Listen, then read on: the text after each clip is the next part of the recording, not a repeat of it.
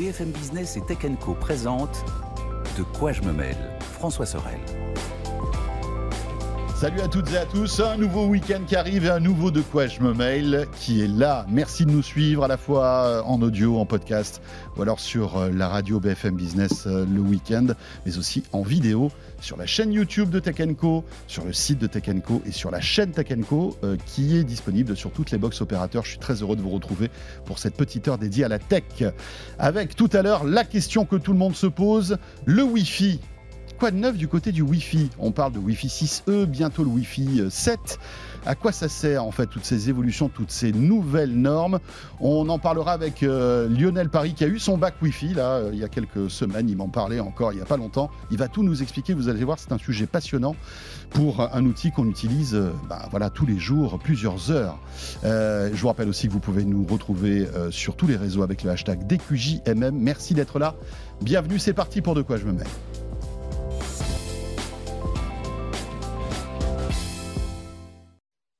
Eux aussi sont surdiplômés dans le monde de l'actualité high-tech. Et ils sont là tous les week-ends dans De quoi je me mail. À ma droite, Mélinda Davansoulas. Salut Mélinda. Bonjour François, bonjour Raphaël. Journaliste donc, euh, vous le savez, euh, sur Tech Co. Et puis euh, juste en face de toi, c'est Raphaël Grabli. Bonjour Raphaël. Salut François, salut Mélinda. Rédacteur en chef donc adjoint de la plateforme Tech Co. Et on va maintenant s'intéresser eh bien toute l'actualité de cette semaine qui est plutôt chargée. Vous allez voir, on a plein de trucs à vous raconter. Et on va commencer par Apple. Mmh. Et attention, euh, pour une fois, on voit qu'Apple est un peu dans ses petits souliers. Et ça, je dirais qu'il y a une petite, une petite euh, petit plaisir quand même mmh. hein, de voir que Apple, qui a toujours fait cavalier seul, euh, voilà, en écoutant pas grand monde, et eh bien là se retrouve dans une situation où ils vont être obligés de, eh bien, de changer un aspect technique sur leurs produits, alors qu'il a commencé, Raphaël et Melinda, c'est officiel, l'USB-C va arriver sur tous les produits Apple. Et là, on peut le dire, hein, ceci est une révolution. Là, là, je pense que c'est le moment de le sortir.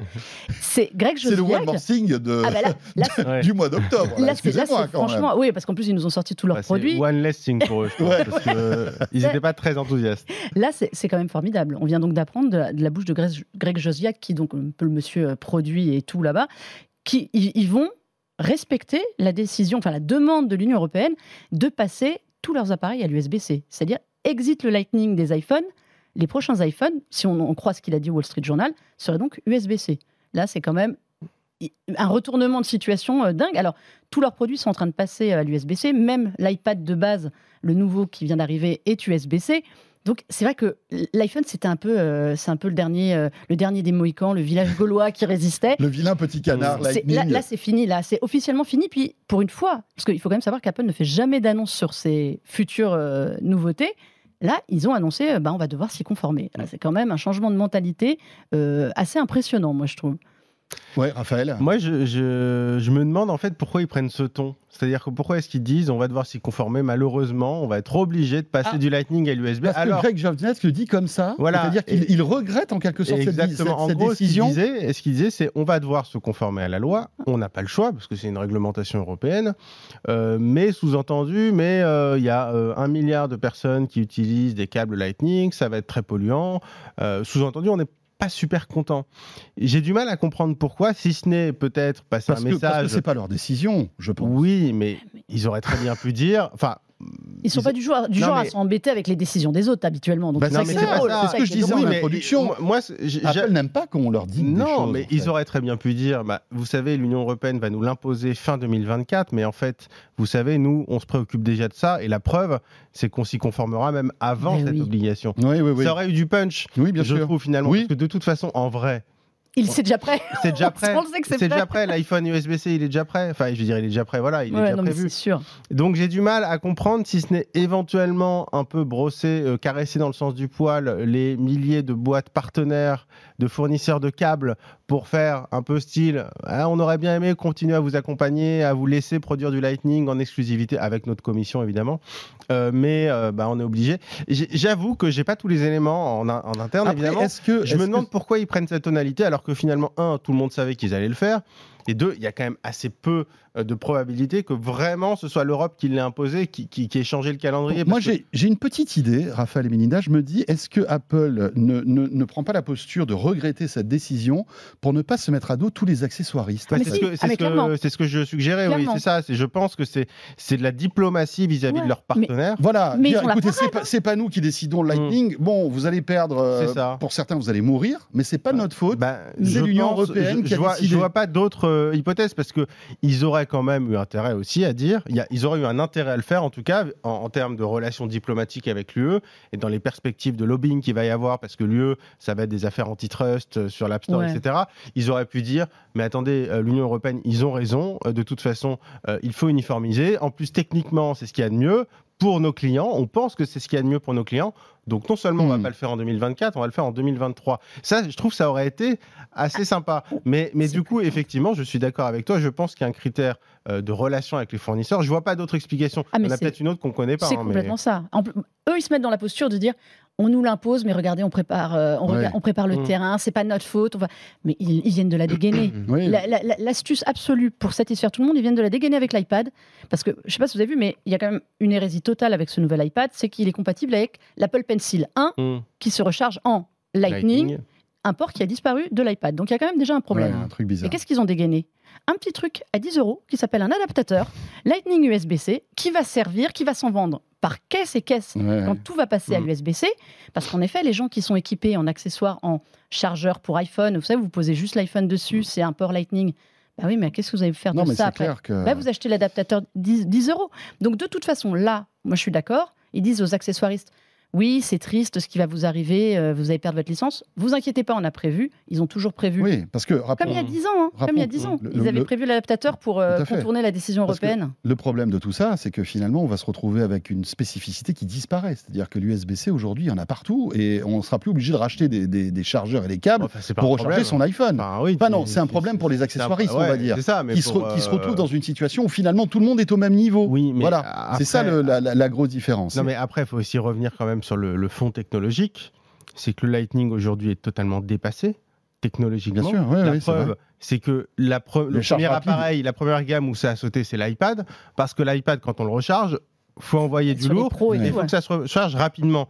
Mais évidemment que le problème se pose pour l'iPhone, l'iPhone Pro Max euh, qui est aussi gros, et que Apple, a- les iPhones ont un gros défaut par rapport à la concurrence, c'est qu'ils se rechargent lentement. Pourquoi? Parce que le Lightning face à l'USB-C, c'est beaucoup moins bien, bien c'est tout. bien Donc il y a un moment, euh, si Apple veut œuvrer dans l'intérêt euh, de leurs clients, ils sont forcés de passer à l'USB-C. Et j'imagine pas qu'ils auraient gardé du Lightning pendant encore 5 ans. Non, ça c'est Voilà. sûr. Je pense qu'il y en avait de toute façon maximum pour un an ou deux. Bon, voilà, en tout cas une bonne nouvelle. Et puis pour tous ceux qui auront des iPhone 13, iPhone 14, le Lightning aura toujours Donc- encore un, un- on va dire, il y aura, il y aura tout, enfin une longue traîne des accessoires Lightning, puisque Oui. tous les anciens iPhone qui existent seront toujours compatibles ils Lightning. mettront un iPhone USB-C avec un adaptateur Lightning. Ah même moi je pense que l'adaptateur, l'adaptateur ça va être, euh, Ouais, ouais. ça va être Non, la- mais la- comme le- toutes le les transitions, truc, mais hein. on sait que c'est c'est le comment dire, c'est la voie naturelle Oui, bien des sûr. choses. Je veux dire, il y a un moment. Et je précise simplement le, le règlement européen, donc c'est pour fin 2024. D'accord, donc Mais- ils auraient une, une année d'avance en fait finalement. Voilà, Apple. selon, ça, c'est- avec pour le coup, l'iPhone là, là, 15. on passe au rayon rumeur parce qu'ils ont confirmé on passera à l'USB-C. Mhm. Ils potentiellement, On pas quand. ça pourrait être l'iPhone 16. Il se pourrait qu'il passe en fait dès l'iPhone 15 à l'USB-C, Mm. Ouais. probablement.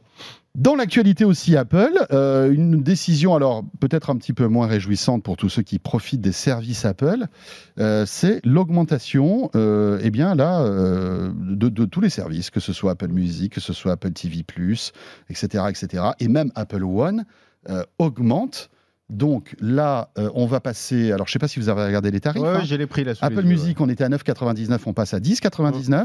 Qu'est-ce qui, qu'est-ce qui bouge aussi, euh, Raphaël? Ouais. Alors, euh, c'est euh, l'abonnement famille surtout qui passe de 14,99 à 16,99. Et puis, Apple TV Plus euh, qui passe de 4,99 à 6,99. Alors, c'est des petites sommes, mais enfin, ça fait un plus 40% quand même. Ouais, ouais. gros, on passe de 5 à 7. Bien sûr. C'est quand même Euh, énorme, hein, mine donc, de donc rien. c'est quand même énorme. Après, il y y a- il y a deux questions. Et oui, l'ab- l'abonnement euh, Apple One euh, qui passe de 14,95 à 16,95. Et puis après, il y a plusieurs aussi versions de l'Apple- de l'Apple One qui regroupent. Donc, on rappelle, C'est énorme, de Euh, 2 euros sur 15. euh, c'est pas mal. C'est pas mal. Après, en fait, la question qu'on se pose, c'est euh, la part de cette hausse qui est liée au fait qu'on soit en Europe. Mais après, il y a des augmentations aussi aux US. hein. Ouais, mais on est en voilà, Europe. euh, enfin, on est en, en Europe quand ils ont lancé le service aussi, tu vois.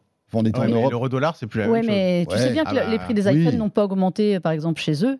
Voilà. Et nous, on a pris très très cher. Alors que là, ça augmente aussi Ça- chez eux. Là, ça augmente partout. Voilà, là, ça augmente partout. Donc, le, le, le Même aux facteur- US Oui, même aux US. D'accord. Euh, alors, j'ai pas les chiffres pas en les tête prix. pour les US. euh, Mais, mais, mais en gros, c'est-à-dire que le facteur euro-dollar euh, pèse un peu moins. C'est-à-dire que forcément, il faut quand même rappeler que quand on paye, euh, je sais pas moi, 5 euros par mois pour Apple TV+, il y a deux ans, ça rapportait euh, X dollars. Ouais. Aujourd'hui, ça rapporte, Ça rapporte moins. Parce que forcément, l'euro-dollar est, est- est plus faible. Et alors pour Apple TV+, Apple dit bah oui voilà, euh, au début c'était euh, 4,99 parce qu'on n'avait pas beaucoup de contenu, mais maintenant vous avez vu, on a de- des produits euh, non, mais formidables, Ah, etc., TV+, etc. Sur Apple TV+, moi, ça, enfin, ça me choque pas hein, qu'ils augmentent. Parce Bah, que deux- voilà, 4,99, c'était... euh, Ouais, alors, en effet, donné. avec leurs C'était 8 séries de départ, c'était bien trop cher. Aujourd'hui, quand tu vois la, qualité du catalogue Apple TV+, honnêtement, des, des productions, euh, 6,99, on doit être encore quand même largement en dessous de beaucoup d'autres services. Alors, il n'y a pas la densité de Netflix ou de Disney, j'ai pas euh, pas dit ça. Mais je pense que 4,99, oui, c'était encore bradé. hein, à mon euh, en train de regarder Disney+, payaient. Disney+, Oui, en avec- général, chez Apple, dès que tu achetais un adaptateur, C'est un peu euh, ils te l'offraient pendant un an. Non, Il y, avait, pas. il y avait la PS5. Si vous aviez la PS5, il y a 6 mois gratuits Oui, d'Apple et puis, TV+. euh, quand ils l'ont euh, lancé, peu importe. Donc, je, je, Mais, je euh, mais non, mais- pour l'accessoire, mais je crois que euh, à partir de AirPods ou peut-être d'Apple Watch, tu avais un an d'Apple TV Plus gratuit. Donc là, non, mais en fait, c'est plus la même stratégie tout simplement que tous les autres, c'est-à-dire Netflix, Disney. Euh, on arrive avec un prix très bas. euh, Oui, Pour au début, séduire. pour et puis une fois qu'on a bien investi et qu'il faut euh, un peu rentabiliser. On augmente le Et prix. puis en plus, on n'a rien à faire. hein. À partir du moment où on est abonné à 4,99, on passe automatiquement à 6,99 si on Oui. dit qu'on veut. Sachant on dit rien, en fait. On n'a rien à faire dans les deux sens. sans qu'on- engagement. On ne Ouais, le ouais. voit pas, on le Voilà. voit pas non plus. ça. et, euh, mais Juste pour info, le hum, Disney Plus c'est 8,99 Ouais. aujourd'hui. Ouais. Donc en fait, c'est 2 euros de plus que l'offre. Ah non, mais 6,99, je pense qu'à part Salto, il n'y a rien qui est à ce prix-là. hein, donc, euh, et encore, je suis même pas sûr. Mais Oui. non, mais c'est. c'est- Bah, c'est un euro de plus que Netflix avec pub, par exemple. Oui, Tu vois. Mais Ah, là, c'est t'as ça. pas de pub. Mais là, il n'y a pas de pub. c'est oui, c'est ça. Non, oui, c'est ça. Ouais, c'est ça. c'est- Mais ouais. le- après, ils vont se faire. euh, C'est leur manne financière, les services aujourd'hui, qu'ils l'augmentent. Ils ont tout augmenté ces derniers temps, donc euh, tous- tous les accessoires. Là, ça va être. euh, Ouais. Ils ont raison d'aller chercher l'argent où elle est. hein. Non, les mais, services, euh, ça cartonne. C'est ça, la cartonne. question, c'est est-ce que augmenter, euh, c'est une mauvaise nouvelle? Bah oui. Euh, après, est-ce que le prix, le nouveau prix euh, vaut Enfin, est-ce que le service vaut le nouveau prix Hum. Bah plutôt, moi je dirais plutôt oui, Je parce dirais, que ouais. Non, ce qui est intéressant, ce qui va être intéressant, c'est on prend Apple Music qui a énormément de concurrents. Que qu'est-ce qui va se passer? Euh, Parce que je vous C'est- rappelle que c'est plus cher que Spotify, le reste, ouais. euh, Spotify est toujours à 9,99. Euh, Amazon est toujours à 9,99. Donc ça va être intéressant de voir si les autres suivent ou si Apple va se retrouver un petit peu tout seul finalement avec un euro de plus. Alors il est, ils sont pas tout seuls parce qu'il y a Deezer aussi qui Il y a augmenté 10 heures ses qui a, prix qui a en augmenté ses prix. qui est, qui est au même prix qu'Apple. Euh, mais euh, effectivement, en fait, l'action Spotify hier, elle a un peu grimpé justement quand Eh ils oui. ont annoncé Ah, ça, ça. parce que Spotify, ils sont contents. Il y a deux solutions. Dans les deux cas, ils sont gagnants. Soit ils peuvent du coup augmenter leur tarif d'un euro parce que de toute façon, ils s'alignent et finalement, il n'y aura pas de préjudice. Soit ils gardent leur prix. Et à ce moment-là, ils vont sûrement gagner des clients puisqu'il y a tous ceux qui étaient chez Apple qui Puis il y a tous les tarifs étudiants, il y a, tous les et puis il y a tous les trucs, tarifs euh, étudiants et, euh, et puis il y a aussi euh, YouTube, euh, YouTube Music qui pourrait tirer Ouais. son épingle du jeu qui est Ouais. toujours à Mm. 9,99. Euh, à- Donc c'est un petit risque quand même aussi pour Surtout Apple que Music. Spotify, ils ont annoncé. ah, Je pense qu'ils sont aussi à la dépendance à l'écosystème. Apple qui joue Avec sur la One. rétention, à mon avis. Euh, exactement, notamment avec Apple One, mais même quand on a un iPhone, euh, on se dit on est chez Apple Music. euh, ils, ils ont dû quand Ouais. même calculer qu'avec un, un dollar ou un euro de plus, Ils n'allaient pas, ils allaient pas froisser beaucoup de clients. Non, ça va pas peut-être pas grand chose. Ouais. Peut-être sur Apple Music. Voilà, sur un service. Quand ton service dépasse les 10 euros, je pense que C'est symbolique, psychologiquement, ouais. Ouais, c'est c'est pas, symbolique. c'est pas pareil. Mais là, Spotify, en effet, comme tu dis, à mon avis, ils vont, ils vont attendre, puis ils vont, ils vont augmenter aussi. Ils ont annoncé combien? 195 millions, je crois, de. Spotify, ouais. de- 195 millions d'utilisateurs euh, bon. pay- payants. à mon avis, c'est un Non, peu pas. C'est payant et gratuit. Parce qu'il y a encore pas mal de gratuits, mais ils ont raison. Là, ils, ils ont annoncé ça. Plus la hausse des autres, Ouais, la voix, elle est royale. Ouais, ouais. Mais je crois que chez Apple, il reste toujours leur, euh, leur abonnement euh, Voice, là. Ah oui, c'est le- la avec série, là. Siri, là, la- c'est vrai qui ne bouge pas, je Qui, lui, je crois. crois, ne bouge pas, je l'ai pas non, vu apparaître dans les- 99. Ouais. Je suis curieux de savoir qui Ouais, alors qui s'abonne à ce truc-là? Moi, j'ai jamais rien Je- compris à ce machin-là. en fait. En fait, c'est par Ouais, Siri mais- que tu lances la musique, c'est ça? Oui, c'est ça, mais. C'est des playlists aléatoires. Moi, j'adore les playlists aléatoires, par exemple. Mhm. Et tu demandes une playlist pour, euh, je sais pas, euh, un après-midi mais, ensoleillé mais, je ne tu- mais ta commande, c'est la voix, en fait, c'est ça, non? Tu peux aussi avoir, euh, je crois tu peux t'en servir sur ton iPhone de manière euh, tactile. Le seul truc, c'est que tu n'as pas le choix. Tu peux pas, voilà. Ouais. Tu d'accord. ne peux pas dire. En fait, ça euh, ressemble à un gratuit, quoi. C'est le shuffle. C'est le shuffle, C'est l'iPod Ouais, shuffle. exactement. euh, Comme tu dis, c'est les, tous les services. gratuite de Deezer, Voilà. euh, voilà, sans pub, parce qu'il n'y a pas de pub. Il y a pas de pour Il y a 4,99. jamais. Non, il n'y a pas de. Ok, euh, donc ça c'est pour Apple. Euh, cette semaine aussi, on a été quand même un peu bouleversé. C'était mardi matin, il était quoi 9h, 9h30. D'un coup, on n'arrivait plus à s'envoyer des messages par WhatsApp. Et là, les amis, Fin du monde. c'est la catastrophe. Euh, bon, on va revenir sur cette panne, même si on ne sait pas grand-chose hein, à l'heure où on Non. enregistre ce de quoi je me mêle. Euh, alors, on, on a demandé à Meta hein, un petit peu. Moi, je, les- je les ai appelés, enfin, comme tous les médias du monde, je Ouais. pense, je leur ai demandé. Mais t'arrivais euh, pas à les joindre puisque ça marchait pas. Ça marchait pas exactement. Envoyer un WhatsApp. Exactement. Alors, j'ai réussi à les avoir. Ah, donc, ils m'ont Par fax, expliqué. hein. Voilà. Donc, ils m'ont expliqué en détail pourquoi ça avait planté. Non, je plaisante. Ils ont absolument rien dit. Ils disent rien. Ils ont dit on est désolé. euh, on, passe, euh, On- on passe à voilà. autre chose. Non, euh, on saura, je pense qu'on saura jamais ce qui, ce qui s'est passé. Alors.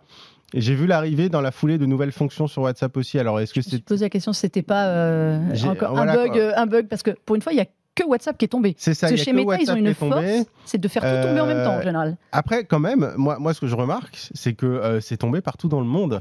Euh, c'est vrai que je suis toujours étonné qu'une boîte comme, euh, comme Facebook euh, fasse des. Enfin, je veux dire, alors, peu importe si c'est un déploiement d'une mise à Ouais. jour ou euh, un problème au niveau Ou un des mec serveurs. pris les pieds dans les, dans les Voilà, mais, mais, mais je trouve ça assez fou quand même, Mhm. la centralisation du truc. quoi. Ouais, bien sûr. C'est-à-dire que tout est La- tombé. La de- fragilité, en Mais- fait. mais c'est- tombé de- de en Europe, en Afrique, Ouais, en ouais. Asie, euh, en Inde, et, tout se passe- et aux US. Bon, bah, du coup, ils dormaient, puisque Ouais, c'était le matin, donc- donc... ils savaient même pas, ils se sont réveillés deux heures après. Non, mais je trouve ça assez incroyable. Mais, mais ça, je suis d'accord avec toi. C'est moi, c'est un truc qui me fascine à chaque fois sur ces pannes. C'est que, alors, vous allez sur Twitter, parce que heureusement Twitter tombe moins ou est Oui, moins fréquenté, oui. donc tout le monde peut aller se plaindre sur Twitter. Et comme ils tombent pas tous en même temps en panne, quand il y en a un qui est en panne, on peut On commenter la panne de l'autre sur l'autre. en Mais tu rigoles, tout le monde Ouais. vient commenter sur Twitter. parce Ouais, qu'en général, Meta, ils font un truc génial, c'est que WhatsApp tombe, Messenger tombe, Instagram tombe, tout tombe, tout tombe dans le monde entier. Je suis fascinée par cette boîte technologique Ouais. qui, depuis des années, arrive à avoir des pannes, mais alors mondiales.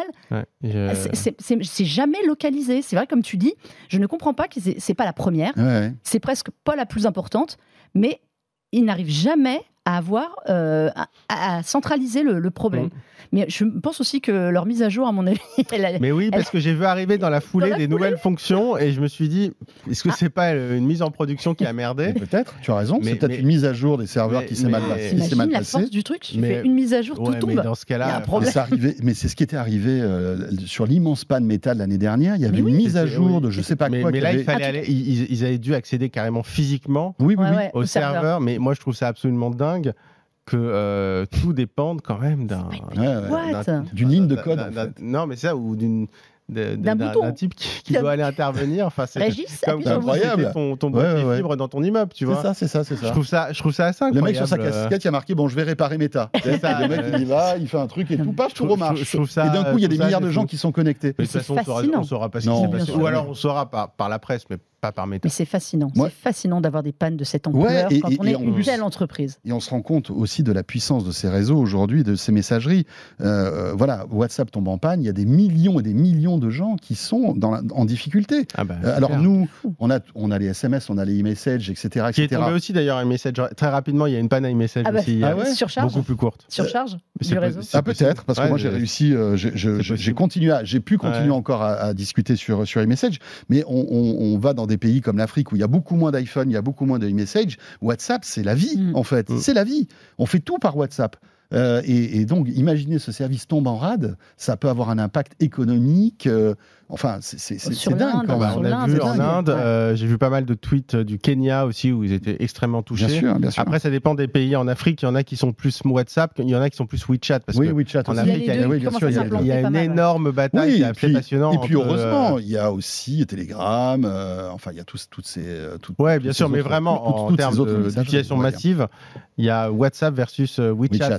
Mais, alors, Dans les est-ce que pays WeChat africains, est c'est plus stable? Parce qu'on n'entend jamais. Alors, on est moins impacté en France parce qu'on l'utilise, euh, moins d'utilisateurs, mais j'ai l'impression par exemple, WeChat, on n'entend jamais de panne, alors que WeChat, quand on voit le, le- le nombre d'abonnés, Ouais, si ça tombe, C'est hallucinant. en Asie, ils sont pas bien quand même.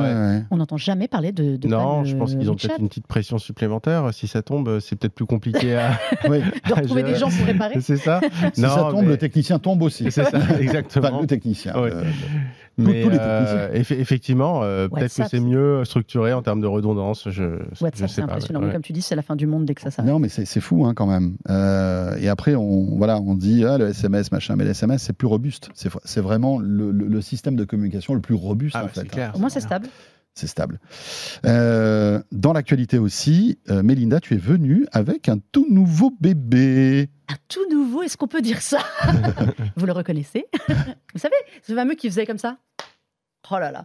Donc voilà, Motorola a sorti un nouveau Razer. Hello Moto. Hello, Hello Moto. Ce, ce petit, le... j'aimais bien ce petit Hello Moto qui est un peu disparu quand même quand on, on ouvre les, les téléphones maintenant. Bon, il y a, le- on sait que sur le marché des smartphones pliants, bah, à part Samsung, c'est euh, Oui, c'est morne pleine. c'est un peu morne pleine. Mhm. Donc il y a le Flip qui fait un, un carton absolu.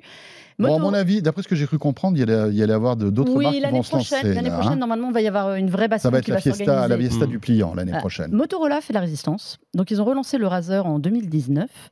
Euh, donc, le fameux, euh, le fameux téléphone à clapet euh, d'antan, euh, en version moderne. Donc, il est 5G. Maintenant, il est très puissant. Il y a du Snapdragon 8 plus Gen 1, donc qui est le, le plus puissant Ah, proposé par Qualcomm dedans. d'accord. Euh, écran OLED, donc 6,7 pouces. À la différence du Z Flip, il est plus large. Mais son problème, c'est qu'il est aussi un peu moins joli. Vous voyez, ça c'est. Alors là, je vous ai amené le Fold, qui est l'autre école. Oui. Les finitions sont un petit peu meilleures. Tiens, tu veux faire euh, un Allez. petit peu joujou avec? Voilà. Euh, C'est une Je tentative. nettoie sur ma chemise. Oui, alors je peux y aller Il parce sert que qu'à ça, en parce fait, que- nettoyer les téléphones Ouais. tout au long de la journée. voilà, le- autant le dos c'est double revêtement, euh, autant c'est des nids à empreintes. Voilà. Euh, Donc là, vous voyez, il est ouvert. Et il là, est- vous et avez voilà. vu, je fais très bien l'hôtesse du, du téléphone. Il y a un truc qui est- Il se ferme. Très très bien travaillé. La pliure ne se voit pas. Voilà. Honnêtement, quand vous lisez par rapport au Z Flip, la pliure ne se voit pas. Il se referme vraiment euh, face contre face. Petit écran Oui. aussi quand. Et alors, euh, ça, c'est génial. Euh, tu veux que je te l'active mieux? Euh, Il y a un écran, vous pouvez mettre des applications. C'est c'est vraiment des applications, ce ne sont pas que des notifications dessus. Tu peux mettre neuf applis de ton choix. De- dessus et vraiment les utiliser. Donc c'est un peu comme le Fold, un peu C'est vraiment plus comme le Fold. L'écran, il fait, euh, il fait deux fois la taille de celui du Z Flip. Ouais, et ça, honnêtement, ouais. moi, je trouve que sur le, le- le Z Flip 4, c'est un truc qui est in- inutile. Enfin, c'est vraiment de l'information euh, rapide. Là, il faut avouer que ça aide quand même à moins l'ouvrir. Mm. Il est très bien, il est puissant. L'appareil fait photo, il est honnête. euh, il fait très bien le, le- le job. Ouais. Mais je trouve que sur le design, ben voilà. Alors, ils ont abandonné le menton, qui était très emblématique. C'est on refermait Mm. vraiment sur ce petit menton qui servait à rien à part faire une grosse bordure. Mais euh, voilà. Et il se ferme bien. C'est tout bête, mais ça évite. euh, alors, pour vous, on dit souvent pour les messieurs, ça permet de le mettre dans la poche. Pour les femmes, dans le sac. Ça permet d'avoir plein de cochonneries qui se glissent. C'est tout bête, mais il se ferme Mm. vraiment là. Ils ont bien travaillé la charnière, mais elle est moins rigide que celle du flip. Il sort quand et à quel prix? Alors, il est déjà disponible en ligne. Il est à 1199 euros euh, en 256 gigas de stockage. Euh, donc, c'est un petit peu plus cher que le Flip. Je crois que le Flip est à 1100, euh, si je me souviens bien, ou 1130. Il est un petit peu plus cher. Je pense que c'est surtout euh, histoire de dire on est là, Hmm. on a une proposition. Il est déjà sorti en Chine, il arrive seulement là en Europe. Et puis c'est c'est surtout un smartphone beaucoup plus réussi que le précédent Motorola euh, pliant qui était une catastrophe. Mais hein. voilà. Alors j'adore Motorola, mais c'est vrai qu'ils avaient sorti un téléphone, je ne sais pas si tu t'en souviens Raphaël, il y a deux ans. Oui, le, Bah, le précédent le- le Razer. précédent, ouais, qui, était, sûr. qui était, euh, Bah, ils ont abandonné, tu vois, le menton. Il est un peu mieux travaillé. Je trouve que sur la finition, Ouais. il pourrait un peu plus euh, faire C'est quelque vrai chose. que- Moi, je trouve c'est vrai que ça- très beau. hein. ouais, Il est- Samsung a un peu En fait, mieux travaillé Samsung, la finition. Ils Ah ont la ouais. finition. Et puis c'est leur quatrième génération aussi à Samsung. Oui, voilà. à chaque fois, ils apprennent euh, de, de, de Mais l'écran extérieur, beaucoup plus utilisable. L'écran intérieur, qui est moins élancé que celui du Z Flip, est aussi beaucoup plus utilisable si vous avez besoin de taper. C'est même moi qui n'ai pas comme forcément des grandes mains euh, sur le Z Flip, ben, j'ai un peu les pouces qui se touchent. Euh, là, c'est quand même plus agréable. Mais voilà, globalement, il est un peu moins fini, donc euh, Mmh. vivement la génération suivante. Mais c'est un très bon produit en revanche d'un point de vue performance. Très bien. Euh, on le teste à bientôt. qu'on retrouve- bientôt. Ah, ça euh, est, déjà, il, il est il est disponible. déjà Déjà sur euh, eh bien, le site Tech Co. Dans l'actualité aussi, eh bien, c'est les sites porno. Parce que, euh, vous le savez, alors c'est pas nouveau hein, cette histoire-là. Mm. hein. On sait que le gouvernement essaie de limiter l'accès aux sites pornographiques euh, auprès des jeunes de moins de 18 ans. Ce qui, en soi, est plutôt euh, quelque chose de, de sain. hein. Mm, c'est vrai que sûr. le porno, Ah euh, oui. Enfin voilà, il y a- y, y de gros problèmes. euh, Quand on est ado, regarder ces trucs-là, euh, c'est pas terrible, terrible. Sauf que on n'arrive pas à trouver, en tout cas le gouvernement euh, n'arrive pas à trouver une solution pour interdire l'accès aux sites pornographiques aux, aux jeunes de moins de 18 ans. Mm. Donc, ça fait un moment que ça dure, tout le monde réfléchit là-dessus, et visiblement, euh, eh bien, un membre du gouvernement a eu une idée. Oui, alors c'est euh, Charlotte Cobel, que à mon avis vous ne connaissez pas, qui est euh, secrétaire d'État chargée de la protection de l'enfance. Je ne sais pas si j'ai le Elle titre peu exact. comme ça, je crois, le titre. Mais c'est quelque chose comme ça, qui a expliqué en fait en commission à l'Assemblée nationale euh, une idée qu'elle a eue, enfin qu'elle pousse en tout cas, c'est de dire euh, pour protéger les mineurs, on voudrait imposer euh, bah, l'utilisation d'une carte bancaire pour se connecter au site pornographique à- à- avec un paiement de 0 ou 1 euro simplement pour authentifier ça. Alors, euh, en fait, la carte bancaire, c'est pas nouveau. On en a parlé depuis euh, des années. Il y a même l'Arcom qui s'est prononcé en disant que c'était plutôt, ils étaient plutôt défavorables parce qu'en fait, c'est pas très fiable. Déjà, on peut utiliser la carte bancaire qu'on trouve et qu'on pique euh, à quelqu'un. Deux, en plus, il y a des cartes bancaires qu'on peut avoir en étant mineur. Mm. Donc, il y a des types de cartes bancaires qui Bien seraient sûr. compatibles Oui, qu'on peut avoir, il me semble, à partir de 14 ou 16 ans. Ouais, tout à fait. Donc, des cartes de ne retrait rien. en quelque sorte qui permettent Et- à des ados d'être autonomes. bah, faut Bah non, il faut, une- faut une carte de paiement pour, quand pour même. le coup, là, il faut que ce soit une carte de paiement, mais il me- il Oui, mais il y a même des cartes de de- 13 ans, 12-13 ans, tu C'est ça. Non, mais en effet, tu as des cartes de paiement avec un plafond. C'est ça. Et puis après, il y a quelque chose de très simple. C'est que si par miracle, il y avait un site porno, enfin un gros site porno, on va dire, du, un géant, les ManGeek, euh, qui appartient à la galaxie ManGeek, donc il y a Pornhub, il y a je sais plus Mm. lesquels, mais ils sont plusieurs des gros sites porno. Euh, si par miracle, ils décidaient de se plier à ça, à mon avis, ils le feraient jamais parce qu'ils s'en foutent, ils sont à Chypre ou je sais Ouais, où Ouais, ils c'est sont. ça, euh, même. donc autant vous dire que de toute façon, ils ne respecteraient pas. Mais évidemment qu'il y en aurait mille autres qui euh, ne demanderaient rien. bien sûr. Et, et du coup, évidemment, vous avez euh, un jeune ou une jeune de euh, 16 ans qui va aller sur un site porno. Il y en a un qui demande la carte, l'autre qui la demande pas. Ah, Ce sera vite réglé. Donc, en fait, le problème, c'est que ça fait des années que absolument aucun pays dans le monde n'arrive à trouver une solution à ce problème. Parce que, ça c'est plus mon avis, il n'y a aucune solution à ce problème. C'est tout. On ne peut pas contrôler l'âge des internautes euh, pour aller sur un site porno, à moins, à moins de mettre en place des mesures que, euh, qui sont mises en place, par exemple, en Chine Ouais. euh, pour, pour jouer aux jeux vidéo. C'est-à-dire, un, on met une pièce d'identité obligatoire. Et deux, parce que on peut très bien prendre la pièce d'identité de quelqu'un d'autre. Donc deux, il faut l'associer à une identification Biométrique, à reconnaissance chaque faciale. connexion, à Ouais. chaque connexion de reconnaissance faciale. Ouais, C'est-à-dire qu'on saurait que Raphaël Grabli est allé passer un quart d'heure sur tel site ou tel site. mais quoi. même plus que tel site, euh, a vu telle vidéo, etc. Mm. Donc ça veut dire que ça, ça Ah crée ouais. des données personnelles qui sont, on va dire, on imagine bien quand même que C'est si un peu gênant. bah, c'est c'est des données un peu sensibles, on va dire, pour chacun d'entre nous. Donc c'est c'est vrai que ça peut poser problème. Donc évidemment qu'il n'y a aucun pays démocratique Qui mettra ça en qui place. mettrait ça en place. Et de toute façon, même s'il le mettait en place, comme je disais, euh, il faudrait compter sur euh, la coopération des sites porno qui, de toute façon, euh, peuvent être à l'autre bout du monde. Donc, enfin, il y, a zéro solution, à moins de couper Internet. Je ne vois pas du tout de solution ou de demander, effectivement, autre solution, demander aux fournisseurs, c'est plutôt d'ailleurs ce qui est privilégié, demander aux fournisseurs d'accès par Internet de couper la connexion à l'adresse IP et l'accès aux sites porno qui ne respecteraient pas la loi. Ça, techniquement, c'est vrai que c'est possible, mais encore une fois, alors ce sera, il y aura un effet plus important que demander la carte de paiement, mais déjà on coupe l'accès pour tout le monde, donc y compris pour les majeurs, Ben oui. tout le monde. Et de deux, évidemment que d'une part, il y aura toujours chaque jour des sites porno qui resteront accessibles parce qu'on ne peut pas couper tous Bien les sûr. sites porno du Et monde. puis il suffit d'une petite manip sur ton ordi pour, Et euh, voilà, pour et de débloquer deux, ça. euh, hein, en, en fait, en- hein. en trois jours, toute la France sera changée euh, un CDNS ou saura Oui, utiliser un un VPN. Bien sûr, Donc, euh, il y a voilà. des tutos déjà qui, tra- qui traînent partout. euh, Exactement. Et voilà. Donc, donc, il y a, moi, je pense qu'il n'y a aucune solution. il y a Malheureusement, aucune il n'y a Melinda, aucune ton, solution. ton- ton avis sur ce sujet moi, moi, je trouve que c'est très beau sur le papier, mais c'est irréalisable. On a essayé avec la carte d'identité, maintenant c'est la carte bancaire. Euh, quid aussi de donner sa carte bancaire à des sites qui sont pas non Oui, plus ultra sécurisés Ouais. C'est ce que ce j'allais les- dire. Les arnaques, ça va y aller, je pense. Moi, j'ai pas que- envie de donner ma carte bancaire euh, à des sites qui sont, je sais pas où, au Panama ou je sais pas quoi. euh, Parce que c'est ça, qu'on veuille faire ça avec des sites qui soient français, ok? Ça c'est, on, on- on gère ça entre nous. Mais Enfin, les internautes euh, qui vont sur ces sites-là, euh, ils sont aux quatre coins du monde. Donc on fait quoi? Les Américains, ils ont le droit de venir sur le site sans problème. euh, pareil, les, les- les Chinois et puis les Français, euh, ça va être la croix Et la bannière. Et les sites, ils vont avoir envie de gérer. Une, telle technologie. Le, Et le puis même encore- infaisable. En plus, encore, encore plus simple, tu parlais de, de tous ces blocages DNS, etc.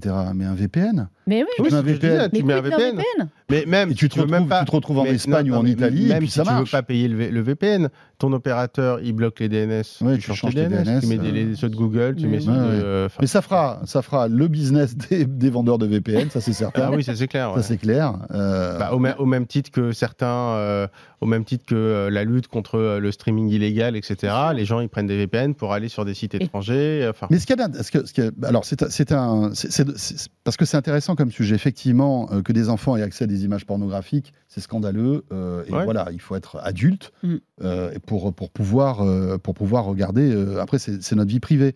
Mais ce qui est d'étonnant, c'est que personne au gouvernement euh, ne, ne dit ça aux, aux responsables en fait. Ils ont bien des conseillers qui doivent leur dire écoutez les gars, c'est Internet, on peut rien. mais non, mais faire. euh, non, non, mais moi je pense que le gouvernement, peu importe qui, au moment même où ils donnent une idée pour réguler les sites porno, ils sont convaincus eux-mêmes à 100% que c'est irréalisable. C'est de la politique, c'est tout. Mais C'est oui. uniquement politique. Ils savent très bien Ouais, en mais ils passent proposant l'idée. d'un côté pour des pour des pour des euh, Mais auprès de on va nous, dire mais des nous, oui mais non mais enfin des personnes qui n'y connaissent rien en matière d'internet tu vois c'est ça aussi qui est Oui, mais le problème, mais- c'est que je suis d'accord avec Raphaël. Les trois quarts des gens, quand ils entendent ça, tu vois, moi, Ils disent Ah bah oui, c'est une bonne idée. Tu dis c'est une super idée. Bah oui. Sauf que quand tu sais comment ça Ouais, goupille quand tu creuses après euh, Mais alors que c'est vrai qu'on a dit, il y a quoi? Un garçon, je crois plus d'un garçon sur euh, deux de moins de 15 ans qui consulte du, du porno, Mm. limite, euh, qui a accès quotidiennement, peut y, peut y aller, quoi. Mm. Où il va ou consulte, je sais plus comment.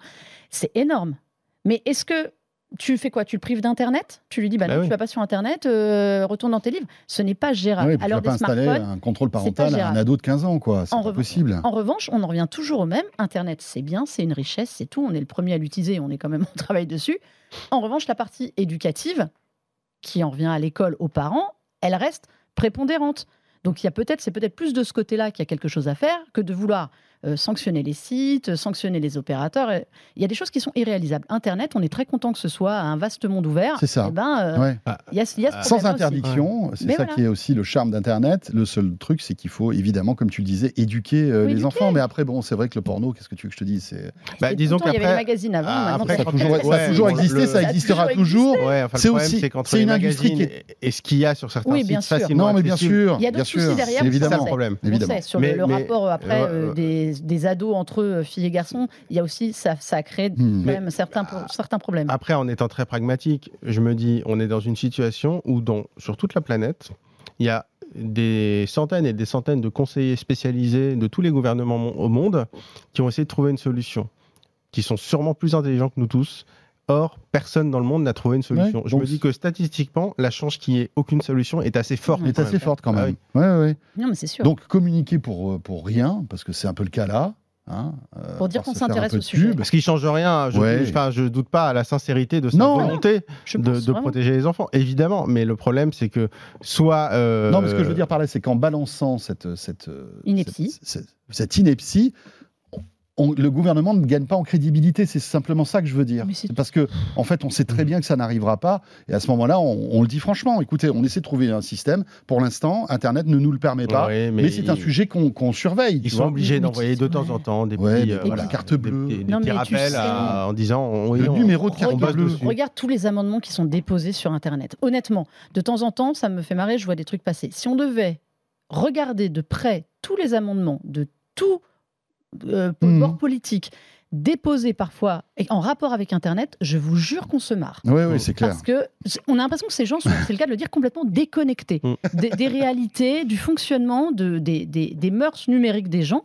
Il y a des amendements. Ouais, ouais. Franchement, regardez de temps en temps. On fera, je pense qu'on Ah fera bah, il y a eu la, la téléconsultation avec un médecin à côté pour nous accompagner, ça c'était pas mal quand Ouais, même. c'était pas mal. Ça, la- parce qu'en fait, la télé est en face. du médecin, c'est pour ça. Merci à tous les deux. Merci Melinda d'Avansolas pour euh, ton expertise et merci aussi euh, Merci. Raphaël Grabli. Euh, voilà, vous pouvez retrouver euh, ce rendez-vous et puis toutes les actus qu'on a évoquées sur euh, le site de Tech Co, bien évidemment, anciennement BFM Tech, avec Melinda, avec Raphaël et toute une rédaction qui euh, travaille pour vous tout au long de la journée. Vous restez avec nous dans un instant, la suite de De quoi je me mail. Gros sujet, hein. là on s'attaque au Wi-Fi, les nouvelles normes qui arrivent avec Lionel Paris qui me rejoint sur ce plateau.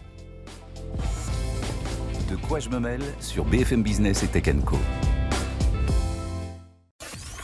BFM Business et Tech Co présente De quoi je me mêle François Sorel.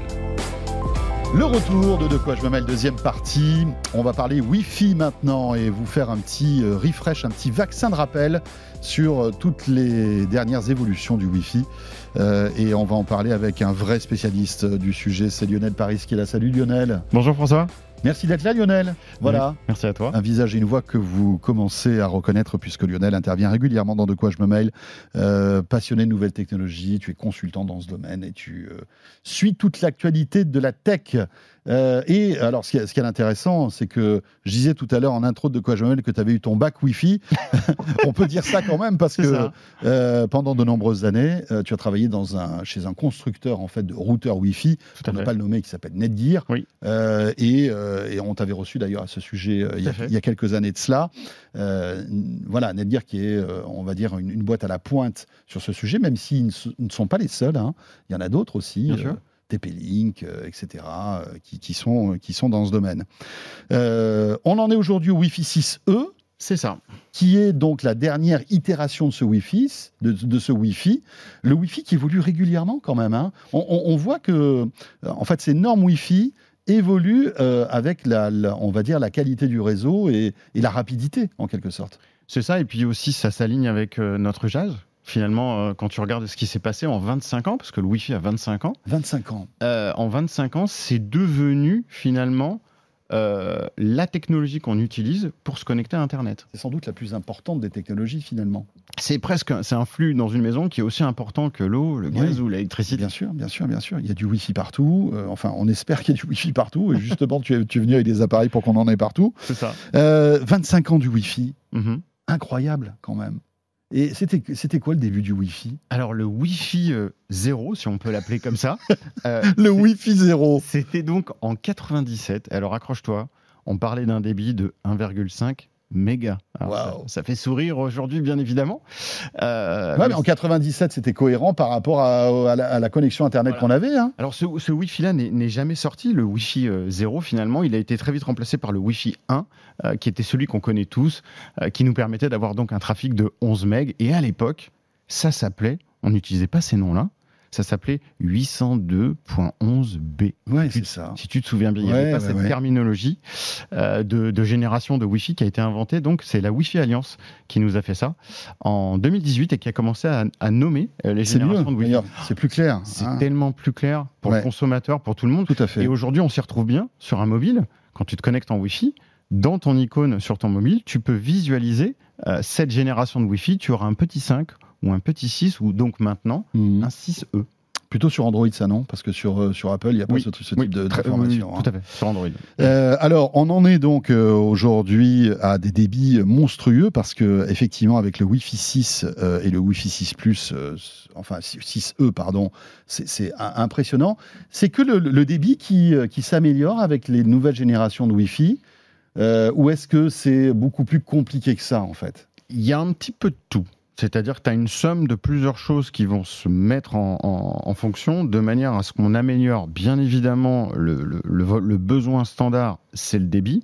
Et pourquoi le débit? En fait, l'idée, c'est pas de faire une course au mégabit, c'est juste qu'on a besoin de servir beaucoup, beaucoup, beaucoup plus de périphériques en simultané. Et donc forcément, on a besoin de beaucoup plus de débit.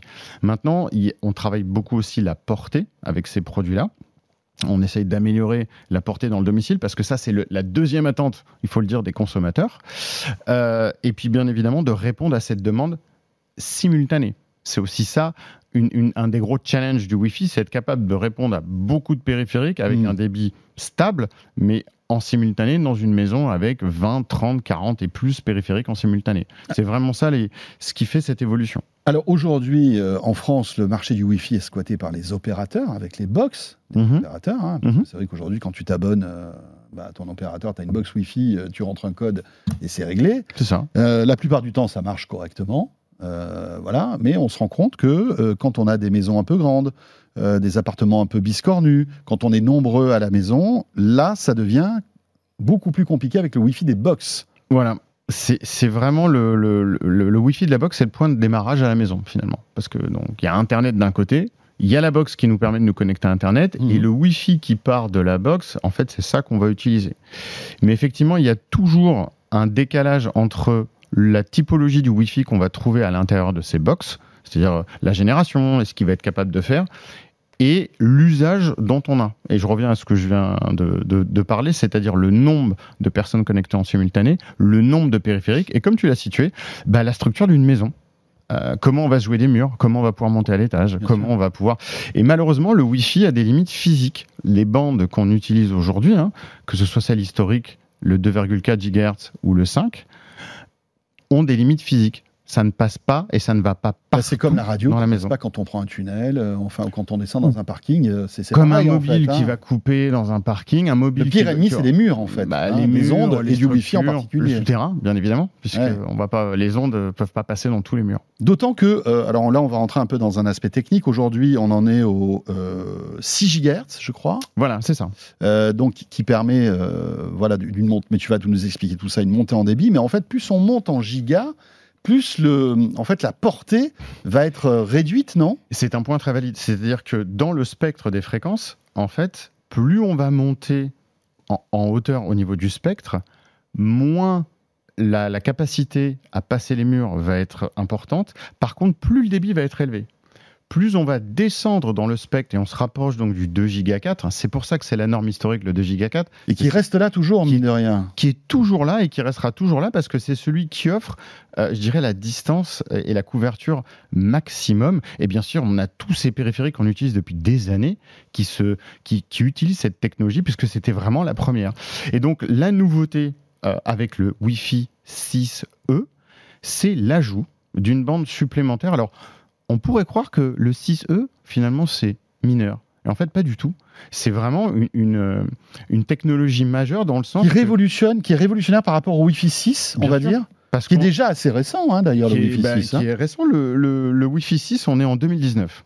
Ouais. Et donc en 2019, là, on, on se retrouve avec un débit monstrueux. On, on- on s'approche des 5 gigabits en Wi-Fi. hein. Donc là, on commence à avoir quelque chose de solide. Mais il y avait toujours ce problème récurrent de saturation. Tu parlais des box tout à l'heure. Quand on se retrouve en milieu urbain et dans des immeubles, bah, finalement, on se retrouve avec 60, 80, 90, 100 box autour de nous. Tout le monde utilise la même bande de fréquence. Mhm. Et donc, du coup, on le sait, ces bandes historiques, qui sont le 2.4 le 2.4 et le 5, sont saturées. Et donc, l'idée, c'est C'est d'amener. comme s'il y avait plusieurs radios FM qui émettaient en même temps sur la même fréquence.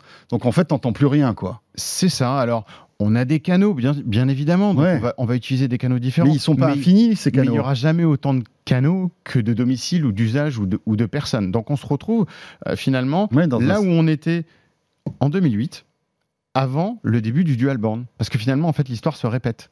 Parce que c'est à ce moment-là où on a introduit le 5 GHz. Parce qu'on dit, ah, on va donner une bouffée d'oxygène en mettant le, le 5 GHz, parce que le 2.4 est saturé. Bon, eh ben, nous sommes en 2020. Enfin, Mais quand aujourd'hui, le c'est le, Wi-Fi le est 5 sorti. gigas aussi est saturé. en Le fait. 5 gigas maintenant, on arrive à un point où il est lui aussi saturé et le, le moyen de désengorger ces réseaux Wi-Fi, ça va être d'amener une bande qui est nouvelle, donc qui n'est pas utilisée, qui est le 6 GHz. Et donc là, on va, on va euh, désaturer les réseaux. Mais on va se retrouver dans les mêmes contraintes physiques que tu as citées avec le 5 GHz. Et cette, euh, problème, le problème du Wi-Fi qui, qui a passer les murs, à passer à l'étage et à se jouer Mhm. finalement de l'infrastructure d'une maison. Alors, est-ce que le Wi-Fi 6E, c'est la solution qui règle tous les problèmes aujourd'hui?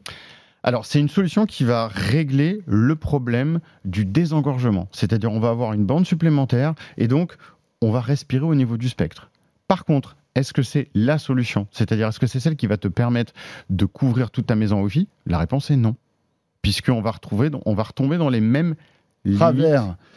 C'est ça. Voilà, c'est ça. avait Parce qu'en fait, comme on est à 6 GHz, on va se retrouver avec très, très, de très très gros débits à proximité en Voilà. fait, du routeur ou de la box. On monte jusqu'à 10 gigas. hein. Voilà. Mais dès qu'on s'éloigne, en fait, les débits s'effondrent très très vite. Et Et on- si par exemple vous avez un jardin, si vous avez, euh, euh, voilà, une- je sais pas moi, une petite, une terrasse qui est un peu éloignée de votre box, là ça va être, ça va devenir compliqué Voilà. en fait. Et c'est pour ça que le. Est-ce qu'il y a un réel bénéfice à changer une box opérateur en passant d'un Wi-Fi 6 à un Wi-Fi 6E Dans cette situation-là, moi j'ai envie de dire non. Parce que le Wi-Fi 6E arrive hein, maintenant chez les opérateurs. Alors, hein. le Euh, certains, 6 certains opérateurs communiquent sur la, la mise à jour de leur box en Wi-Fi 6E. Tout à fait. Donc ça, c'était depuis le mois de mai en 2022, puisque la norme Mhm. a été utilisable réellement en janvier de cette année. Euh, et donc, on, on retrouve Orange qui a sa Livebox 6. On a Bouygues, je crois, avec la B-Box Ultime, et on a aussi Free avec les Delta. Donc ça, eux, tous les trois, ils ont capacité à faire du 6E. Euh, on a aussi beaucoup de périphériques maintenant qui sont disponibles. Il y a une quarantaine de mobiles euh, qui sont disponibles. Tu Donc, es venu d'ailleurs avec euh, quelques-uns d'entre eux. hein. tout à fait. J'ai- vraiment pris un modèle par typologie. Donc, on a toutes les typologies de produits qui sont représentées. J'ai un modèle compact qui est le Zenfone euh, de chez Asus. Ouais. J'ai un photophone de chez Sony. J'ai euh, aussi un modèle euh, gamer de chez Asus. J'ai un autre photophone de chez Sony aussi un Mhm. petit peu plus euh, grand. Et bien évidemment, on a des modèles Fold, on les connaît tous, avec le modèle de chez Samsung. Donc on a un écosystème complet, on a des tablettes. Ouais. Aucun iPhone Wi-Fi 6E pour l'instant. hein. Alors, on les attendait. on les attendait avec la, avec la dernière génération d'iPhone. Maintenant, ça n'a pas été le cas. D'accord. Mais ils se sont rattrapés.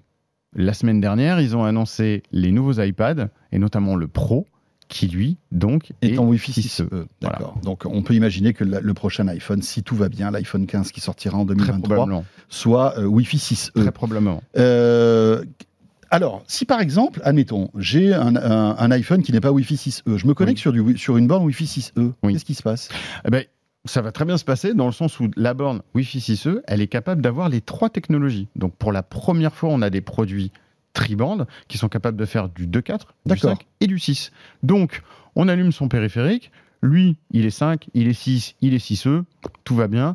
La box va. Mais on n'aura pas les mêmes performances que si on a deux produits Wi-Fi 6E, un émetteur Wi-Fi 6E et un, C'est un la- smartphone ou un ordi euh, Wi-Fi évidemment. 6E. C'est la règle en Wi-Fi. Pour bénéficier du débit maximum, Ouais, il faut avoir la, la compatibilité parfaite entre les deux produits. 6E d'un côté avec euh, du Wi-Fi 6E de l'autre côté.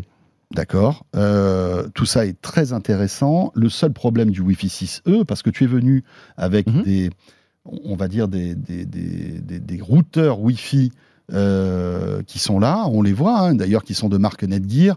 Excellents, ce sont les Orbi, hein, que fait. tu connais très bien, puisque Mhm. tu, tu les as, tu, tu- tu nous avais expliqué euh, comment ça fonctionnait. Euh, le problème, c'est que ça coûte une blinde, ces produits-là, aujourd'hui. Des, des box, enfin des, des routeurs Wi-Fi 6E, euh, c'est 1000, 1500 euros, quoi.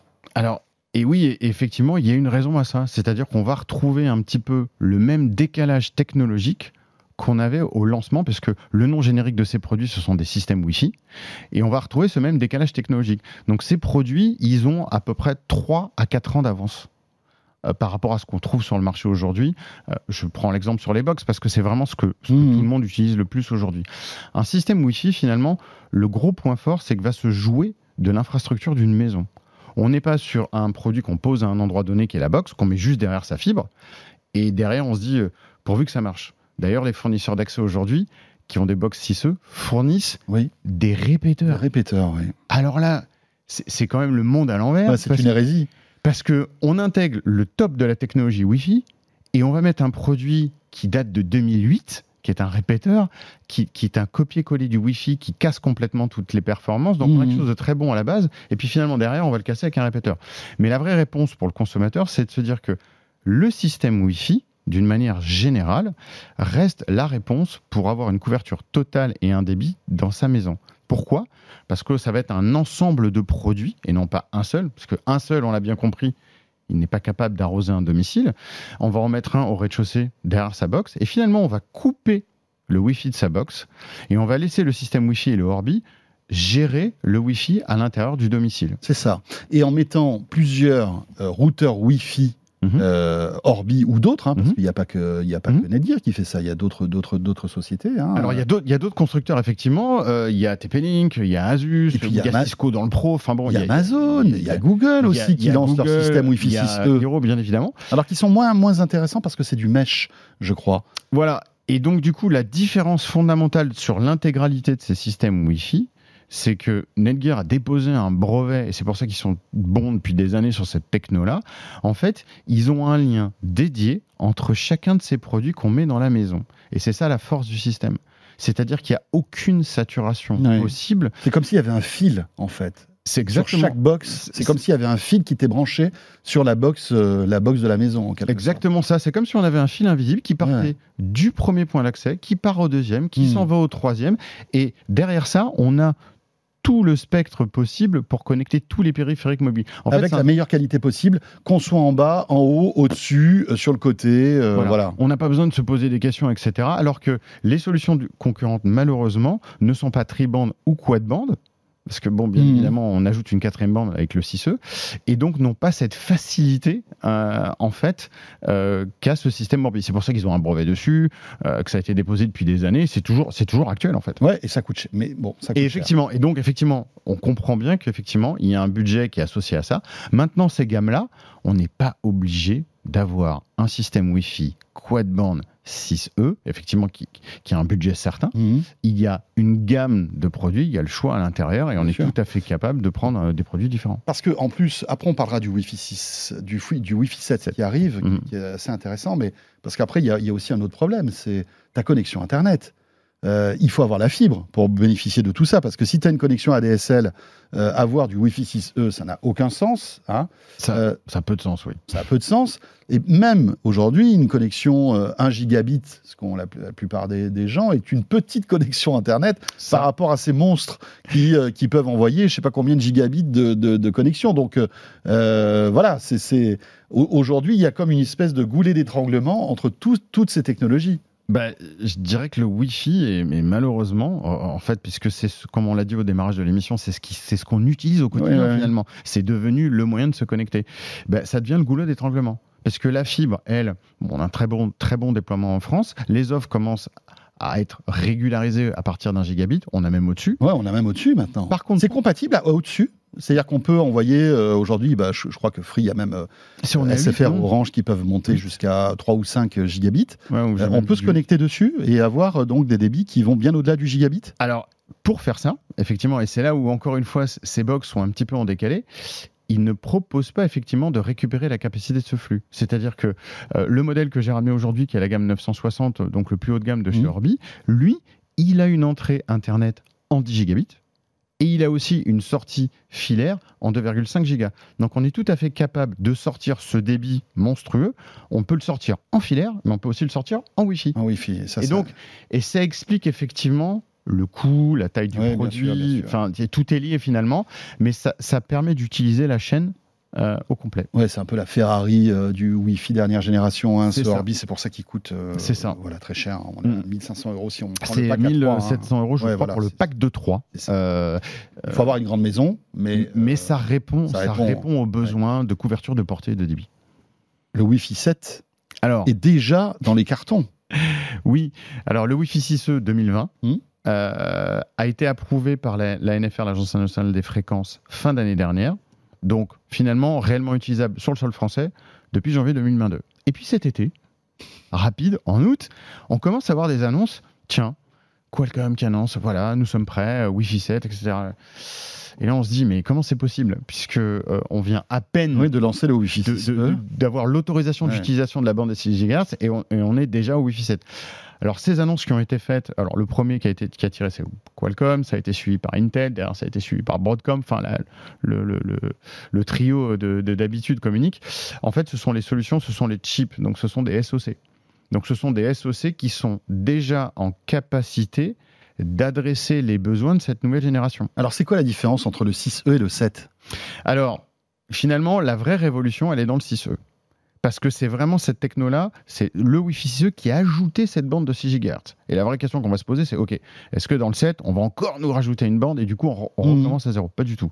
En fait, le, le 7 utilise le même spec, donc on est en 2, 4, en 5 et en 6. Et on va faire évoluer la technologie. Comme on l'a fait les dernières années, euh, depuis 2008 avec le dual band, au fur et à mesure des Mhm. années des générations de Wi-Fi, on l'a fait évoluer. on Donc, ça serait un augmenté ses performances. 6E plus, quoi, le 7, finalement, Le a 7. priori. Le 7 sera, euh, va reprendre les bases du 6E et va les améliorer. Ça va vite, hein, ça va trop vite, non? Bah, ça suit l'usage, j'ai envie de dire vraiment. on- Ouais, mais bon, le Wi-Fi 6E, euh, on est d'accord que pendant 10 ans, on va être tranquille, non? Bah, je, je pense qu'avant de saturer des bornes, alors on- on- évidemment, je parle de bornes quad band, Ouais. avant de saturer 11, plus de 11 gigabits de Wi-Fi dans un domicile, Il faut y aller quand même. Hein. on n'y est pas, on est pas encore.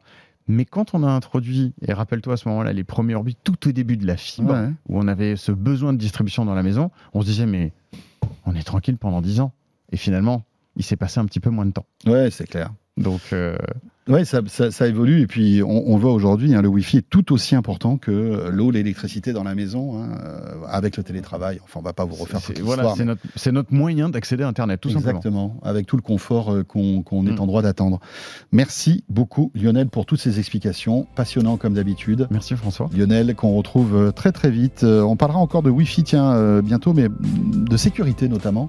Oui. Parce que c'est un sujet aussi très sensible. Tu as euh, étudié tout ça. hein. Exactement. Euh, voilà, ce de quoi je me mêle est terminé. Merci de nous avoir suivis, bien sûr. Euh, je vous rappelle que vous pouvez nous retrouver le week-end sur BFM Business, mais aussi sur la chaîne Tech Co. N'hésitez pas aussi à voter pour vos produits préférés avec euh, les Tech Co Fnac Darty Awards qui se profilent à l'horizon. Ce sera mi-novembre. Il y a pour chaque catégorie, si vous votez, vous allez sur le site de Tech Co, 200 euros de bon d'achat à gagner en bon d'achat Fnac Darty. C'est plutôt cool si vous êtes tiré au sort. Donc n'hésitez pas, justement pour changer peut-être vos routeurs Wi-Fi, ça pourrait être pas mal.